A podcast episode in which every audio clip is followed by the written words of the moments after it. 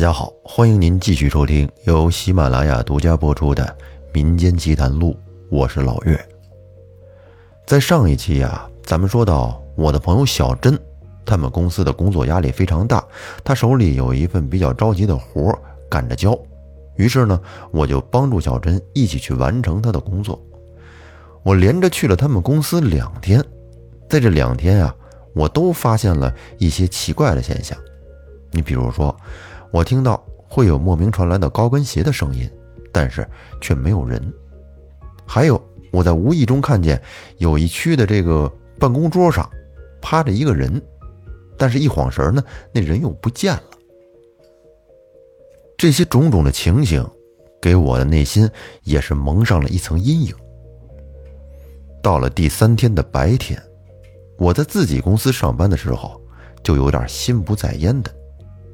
结果还被主管给训了一顿，因为我本身的工作量这天有点多，我和同事都一起工作到晚上七点才下班。当我去楼下要骑车时，才发现小珍给我打了有十个电话，都是未接，还有十条语音以及五条消息，都是问我你今天几点要来帮我，并且。他的口气和文字是一次比一次更加生气。可能是因为白天我工作比较忙的原因，一直没顾上看手机，同时手机又设置到了静音状态，所以小珍的这些消息我都没看到。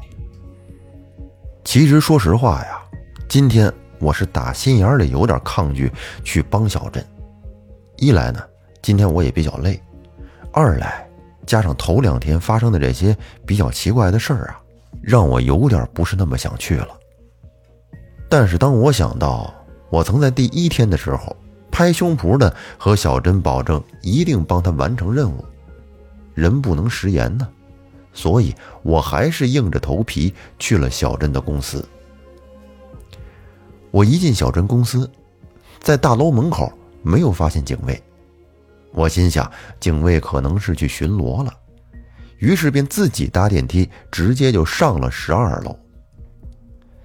但是今天的电梯好像有点奇怪，它是每隔两层楼就会停下来，打开门，但是却没有人。一会儿电梯自己又关闭。就在电梯上到八楼时，小珍的电话又打来了。我一接电话，就听到小珍在那边破口大骂的说：“你今天到底还会不会来帮我了？”我正要回话呢，结果小珍就把电话给挂掉了。要不说好人难做呢，如果你在一开始借口推掉这个事儿不答应，对方也挑不出你什么问题来，是吧？帮是情义，不帮呢是本分。但是如果你帮到一半又不帮了，这可就落埋怨了，要不说还得好人做到底，送佛送到西呀。电梯终于到了十二楼，我带着忐忑的心打开了玻璃门，一步一步的走向小珍所在的 E 区。我看到小珍没在办公桌，于是我就先去厕所洗了把脸，去茶水间泡了杯咖啡。就在这时。我忽然就看到和前两天一样，在走廊的转角处，好像有人走了过去。但是我今天看到的人影是实实在在的，因为我刚才进来的时候没有看到小珍，我就没想其他的，我以为转角处的人是小珍呢，于是便放下咖啡杯就追了过去。到了走廊处，我发现。真的是小珍。她今天穿着一套暗红色的洋装，蹲在地上哭泣。当小珍抬起头来，我被小珍哭花的脸吓了一跳。小珍在哭着说：“我好累呀，真的好累呀，连续加班再加班，我觉得自己的身体都快撑不住了。”小珍是一直重复的在说着这句话。看起来他的精神状态不是很好，于是我在小珍的办公桌上找到了警卫的电话，跟警卫说小珍这时状况不太好，请帮忙打幺幺九，让小珍去医院就医。没过多久，警卫就进了办公室，跟我一起把小珍扶下了楼。小珍在走到办公室门口的路上，嘴巴一直在说着：“我好累呀，好累呀。”救护车把小珍接到了医院，我让小珍在医院休息。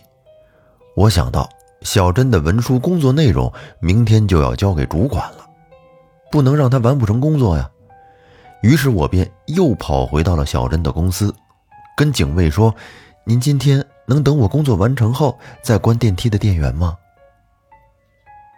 警卫想了一下，说：“那好吧，不过我最晚等你到凌晨一点钟。”我说：“好的。”于是我便回到了十二楼。为了给自己壮胆，我把手机里的音乐放到了最大声，便开始忙起了最后阶段的工作内容。我专心的忙着工作。也不知过了多久，忽然间，我又一次的听到了高跟鞋的声音，在办公室门口往我这区走来。一样，到了前一区，声音就停了。我假装没有听到，在手抖的做着简报的内容排版。没过多久，我听到里面的茶水间又发出了几步。高跟鞋的声音，这时我的手抖得更厉害了，因为我很确定整层办公室只有我一个人。眼看着剩下的十六页的资料就要完成了，我硬着头皮换用耳机听音乐，为了让自己能够更专注的完成最后的一点工作。就在我做到只剩下最后两页资料的时候，我就听到有人哭着在说：“好累呀，真的好累呀，连续加班再加班，我觉得自己的身体快支撑不住了。”这时，我整个汗毛都炸了起来。这句话不是刚才小珍说的吗？但是此时小珍在医院呀。而更让我发毛的是，我此时用耳机听着音乐，声音放到最大声，根本就听不到其他的声音。但是这句话居然可以飘进我的耳朵里。我快速完成最后的工作，存档之后要关闭计算机，但是我这时却发现计算机怎么按关机键都关不掉。这时，我的手机已经发出了警告音，电量只剩下百分之五。我一直狂按关机键，花了快十分钟才关机成功。整理好桌面之后，就在我起步跑向办公室门口时，我眼睛飘到 D 区那里，发现还是同样的办公桌的位置，坐着一个人影。随后。出现了一句：“好累呀，好累呀。”最后“咚”的一声，这给我吓得直接就往门口冲。我看到那个人此时已经是趴在了办公桌上。随后，我的背后又传来了高跟鞋的声音。我是从脚底凉到了头顶啊！突然感到一阵眩晕，身体便瘫软了下来。我用尽所有的力气往办公室的门口冲，结果整个身体都撞到了玻璃门上。而更倒霉的是，我按电梯，电梯竟然没有反应。我心里骂道：“说，我之前不是跟警卫说了吗？让他等等我。”可是，结果我一看手机的时间，现在是凌晨的一点十七分。天哪，时间过得有这么快吗？我正在思考时，又听到了高跟鞋的声音。我想到那暗暗的楼梯间，就觉得很恐怖。现在也只能走楼梯了。于是我就从十二楼开始往一楼走。在下楼梯的过程中，我一直在大声的唱歌，给自己壮胆。直到我走到大楼门口，发现警卫已经换人了。我连问候都没有问候一声，脚软着走到了机车那里，骑上车便回家了。隔天早晨，我要去上班之前，我感觉全身酸痛，并且还发烧了。我跟公司请了假，在家里一连烧了四天，一直都待在床上，也没吃什么饭。直到妈妈受不了了。才带了我去庙里拜了拜。我整整一星期都没有跟小珍联络，就连当天小珍是怎么出院的，我也没有心再去理会了。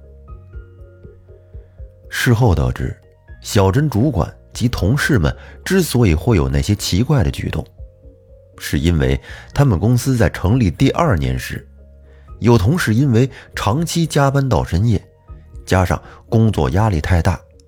最后过劳死在了办公桌上。隔天早晨，同事到公司时，才发现那位同事的身体已经僵硬的趴在了桌子上。